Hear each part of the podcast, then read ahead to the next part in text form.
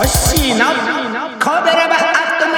イト神戸ラバラジオは神戸好き音声配信好きな神戸ラバの集うとの部活動その活動として配信しているのがこの神戸ラバアットナイト。担当パーソナリティごとに様々な切り口での神戸の魅力を発信していきます。さて星は神戸にまつわるご当地ソングを歌って神戸の魅力を発信していきます。なお少し前から星の神戸ラバアットナイトの台本は星ノート記事に貼り付けてます。トークでカットした箇所も見ることができます。また今回配信のトークソングのオカット版のディレクターズカット版は土曜日20時55分にアップ予定神戸に演舞会著名人を語り関連する歌を歌う企画の19回目。今回も神戸市出身の漫画家さん横山光輝先生。あと2回横山光輝先生について代表作品紹介。その作品のテレビドラマ家事の OPED 劇版などの弾き語りをお届けします。横山光輝先生の人となりについて話します。横山光輝先生は歴史ものに非常に造形が深く代表作「三国志水滸伝」はもちろんのこと中国史だけでなく日本史についても原作ありの漫画をお書きになってます「飲酒伝説」という作品を連載していた雑誌「コミックトムプラス」の巻末インタビューで先生は私が今まで感銘を受けた歴史小説は山岡宗八先生の徳川家康1026巻でしたねとお語りでこの小説がそのまま横山光輝先生の手によってコミック化されてます。山岡宗八先生の武家者の日本史系歴史小説はみんな大体同じテイストで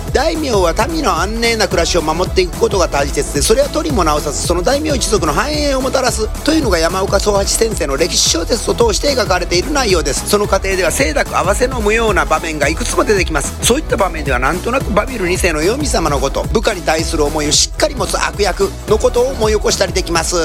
山岡宗八先生の思想に触れた横山光輝先生は山岡宗八先生の作品織田信長豊臣秀吉異本対抗期伊達政宗などを次々とコミック化なさいました。横山光輝先生の人となり続きはまた来週。今回も横山光輝先生原作の「鉄人28号」をピックアップといっても今回ピックアップする「鉄人28号」は大ヒットした第1番テレビアニメ版ではありません。またコミック原作でもありません。実は第1弾テレビアニメ化された「鉄人28号」以前の1960年2月1日から同年4月25日に「鉄人28号」はアニメ化より2年早くまず実写化されているのです。今回はこの1960年実写版の「鉄人28号」について語っていきます。総論から話していきます。大丈夫かといった内容であり実際13話で放映が打ち切られてしまってます。特撮 SF ものとして楽しむのではなく特撮実写の黎明期のテレビドラマをツッコミを入れながら鑑賞するということならとても楽しい内容です。まずストーリーですが原作やアニメ化第1弾と大きく変わるわけではなく鉄人が出現しチンピラの村雨兄弟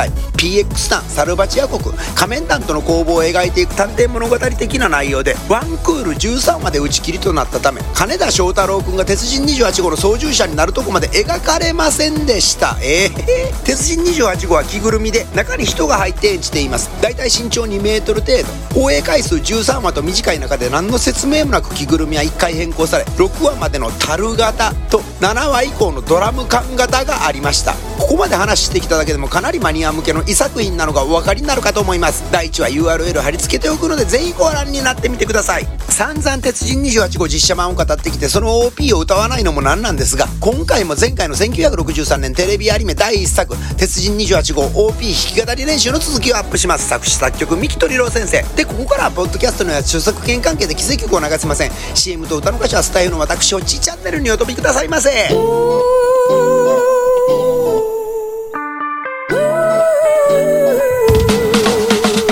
鉄人28号実写版第1話怖すぎます。リンク貼っときます。鉄人28号実写版第2話さらに怖いです。リンク貼っきます。鉄人28号実写版 OP フル映像ダイジェスト。貼っときます。横山光輝先生サイト貼っときます。明日11月3日金曜日コベラバットナイトは神戸が生んだ歌姫ティーバサーちゃんがライブダットナイト多分やる。思います。お楽しみに。ペパちゃんカモンこの番組は褒める文化を推進するトロフィーの毛利マークの提供でお送りしました。